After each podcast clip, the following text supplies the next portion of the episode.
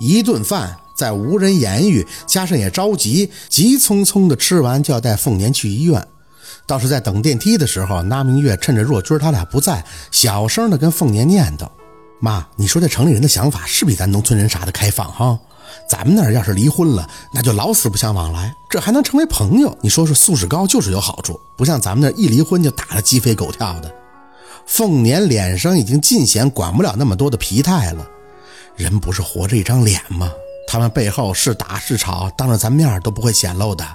若君是要面子的人。他过得多不如意都不会让我知道的。那孩子就是主意正，儿大不由娘。算了，我也管不了他了。那明月点头，看着他俩出来，也就不再多言语了。坐着夏文东的车直奔医院，扶着凤年进去后，宝四和那明月还是不由自主地懵了一下。大，真的很大。他们第一次觉得医院大的像是商场那么热闹。光洁的大理石地面，能给人抬头看晕的扶梯，乌泱乌泱的病患，那明月不由得脱口而出：“哎呀，我天哪！这医院咋赶上我们农村大集了？这么多人！”夏文东则一脸的习以为常：“哎，正常的，这种知名的公立医院一年要接待几千万全国各地的病患呢，这人一定是要比专科医院的多多了。来，你们跟我走。”若君也在旁边点头。大嫂，别多问了，这里就是这样，只要是医院就不缺人。那明月一脸的感慨，听话的跟在他们身后，不再多言。检查倒是特别的顺利，当然这个要归功于夏文东的朋友，要是没这个认识人，光这个大迷宫都能先把一部分病患给绕趴下。宝四本以为下午检查完了会去若君那里住，心里也知道姥姥凤年的病不可能是一天就看好了的，只是没想到当天下午就被安排住院了。凤年是因为什么病被安排住院的？宝四不清楚。听安排凤年住院的医生嘴里也在说还要详细检查。科室上面的牌子上写着三个字：肿瘤科。夏文东本来坚持说要凤年去住什么单间病房，但凤年不同意。他说多花的钱没用，他就要住大病房，人多还热闹。宝四被留在病房里照顾凤年，而若君还有夏文东和大明月则去了医生办公室。宝四心里惦记，就一直站在病房门口等。眼见着出来的若君和那明月，不约而同的都擦着眼泪。二舅妈喊了一声，就跑了过去。医生怎么说的呀？那明月看着宝四摆手：“宝四，你去照顾你姥，这大人就安排了，你小孩子不懂。”他还想问，就看着夏文东有些担心的看着若君张口：“我可以告诉你，妈的病八九不离十，就是胰腺肿瘤。这种病预后极差。”就算是手术，其生存率也鲜有超过五年的，一般都是十几个月的。先且不说经济情况，按照妈的年纪，光化疗，你懂什么？若君突然急了：“你只是个妇科医生，我现在不管他是什么病，手术后能生存多久，就是竭尽全力的去给他治疗。那是我妈，你知不知道？”夏文东有些无奈的看着他：“我当然理解你的心情，但是这个过程十分痛苦，甚至远超过他的病痛。”我想跟你说的是，要不要征询一下老人的意见？看看不需要。若君的态度坚决，我就是治，治死了也比让我妈在家等死强，你明白吗？那明月拉着若君的胳膊，若君，你别这么激动，妹夫也是好心。夏文东深吸了一口气，似乎在让自己冷静。好，我不多说了，我也不想跟你吵架。这个病啊，我在我们医院也遇见过，我想你肯定也清楚大概需要花多少钱，前期的化疗以及手术后面也许还有放疗。前后加在一起大概得几十万。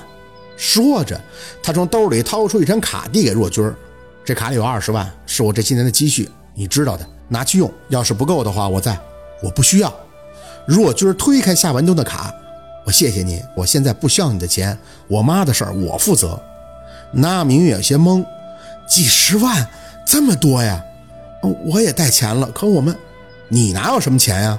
夏文东没管那明月的话，只是看着若君张口：“你现在自己都顾不上了，难道去偷去抢吗？”若君咬牙：“这就不用你管了，我只能说谢谢你的好心，但是我们现在已经离婚了，我家里的事儿我自己负责。”说完，他转身就走了。我现在就筹钱去。哎，若君，夏文东有些着急地追上他，回头还看了宝四一眼：“宝四，你好好照顾你姥姥啊，我晚些再来看你们。”那明月在原地也有些炸。这咋回事儿啊？咱带了十几万还不够啊！我的妈呀，这是看病还是吃人呀？哎，那个宝四啊，你先回病房，我去找那个大夫，我再问问啊。这钱怎么在医院就这么不值钱了呢？宝四的手扶在医院冰冰凉的墙壁上，垂下眼，木木的转身。哪怕没人在乎他现在的想法感受，他也想说：不要想钱的事儿，要救我姥姥，救我姥姥。小妹妹抬起眼，宝四看见病房一个比他大很多的姐姐，正拎着两个暖水瓶，笑呵呵地看着他。你姥姥睡了，要跟我一起去打开水吗？过了这个时间可就没有了。宝四吸着鼻子点头，上前接过一个水瓶，谢谢姐姐。他笑着拉着宝四的手，你是不是很担心你姥姥？宝四点头，嗯，我怕他死。他的脚步一顿，半弯着腰，很认真地看着宝四的脸。你听姐姐讲，你姥姥不会死的。就算是有一天她离开了我们，她也是去了一个再没有病痛的地方，好好的生活。她永远都在我们的身边。我们能做的就是不要让他们担心，不要让他们觉得我们不坚强，好吗？宝四有些控制不住自己的情绪，摇头看着他，不好。他的眼睛也有些发红。我的爷爷就住在你姥姥对面的病床，他病得很重，很痛苦。医生说他的情况很不好，也许这两天就要离开我们了。我真的很怕离开他，可是我也没有办法让他一直陪着我。如果强行的把他留在我身边，那只会看着他痛苦。天堂是没有痛苦的。我想他走了，那就是去了一个很美好的地方，永永远远的看着我，看着爱他的人。宝四这两天好像很爱哭，伸手不停地抹着自己的眼泪。可是可以给他们治啊，有病只要治就好了。小妹妹，你听姐姐讲，你的姥姥她只是刚得这个病，也许治疗会对她很有用，也许还会康复。可我爷爷恢复不了了，他病了很久，很痛苦的。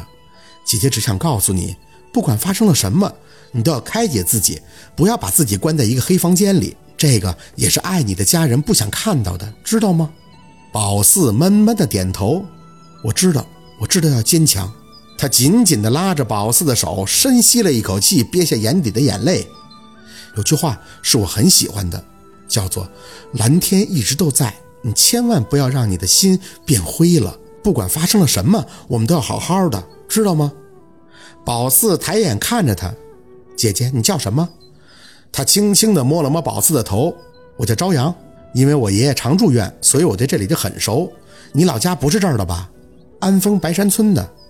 他牵起嘴角，我老家是在安远那边，不过咱们村名很像，我叫黑山村。你长得也跟我妹妹很像，都很可爱。来，姐姐帮你打水，很烫。回到病房后，宝四的心情已经在朝阳姐的安抚下好了很多。说真的，虽然他没有跟宝四认识多长时间，也没有说有多熟悉，仅仅是通过几句话，宝四就觉得自己很喜欢他，愿意跟他亲近。当然，他的开朗阳光是一部分，更多的是宝四觉得跟他有一种同病相怜的心情，觉得那种心情只有他才会了解的，就是最最敬爱的长辈病重，自己想做什么却又什么都做不了的心情。所以他的宽慰对宝四来讲很有用，在病房待了一个下午。若军中午送了一些饭过来，又急着去买日用品，而那明月要去给若文打电话，所以很长一段时间里，病房里就宝四陪着凤年，当然还有朝阳和他的爷爷。这屋子很大，也不知道是不是医生照顾，病号也就凤年和朝阳的爷爷。可是他的爷爷真的太安静了，只是躺在那里，鼻子上还扣了一个呼吸的罩子。他给他爷爷插完身子，就会回身给宝四鼓励的笑，似乎在告诉他要坚强。但其实宝四觉得他也是在给自己打气。每当看到他这样的时候，宝四就会不自觉地握住姥姥的手。其实那是怕，越看见这样的场景，越会怕姥姥凤年离开。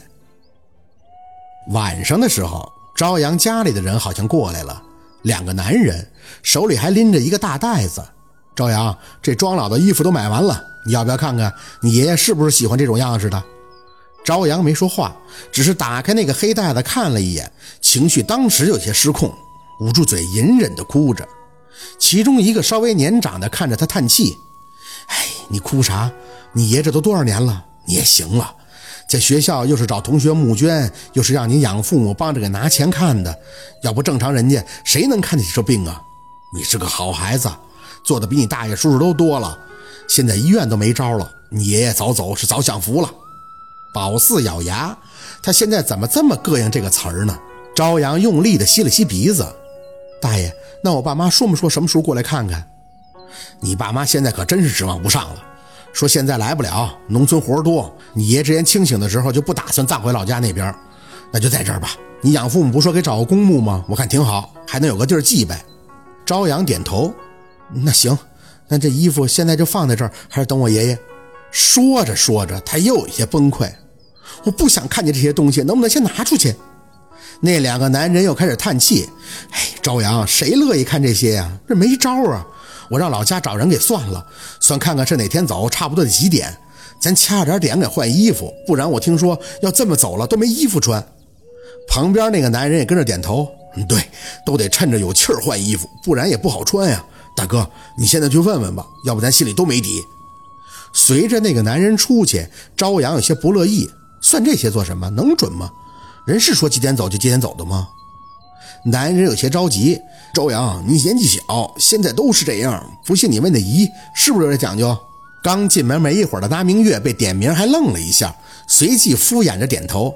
嗯，好，好像是有这讲究，但是农村的讲究多，城里的我可不知道啊。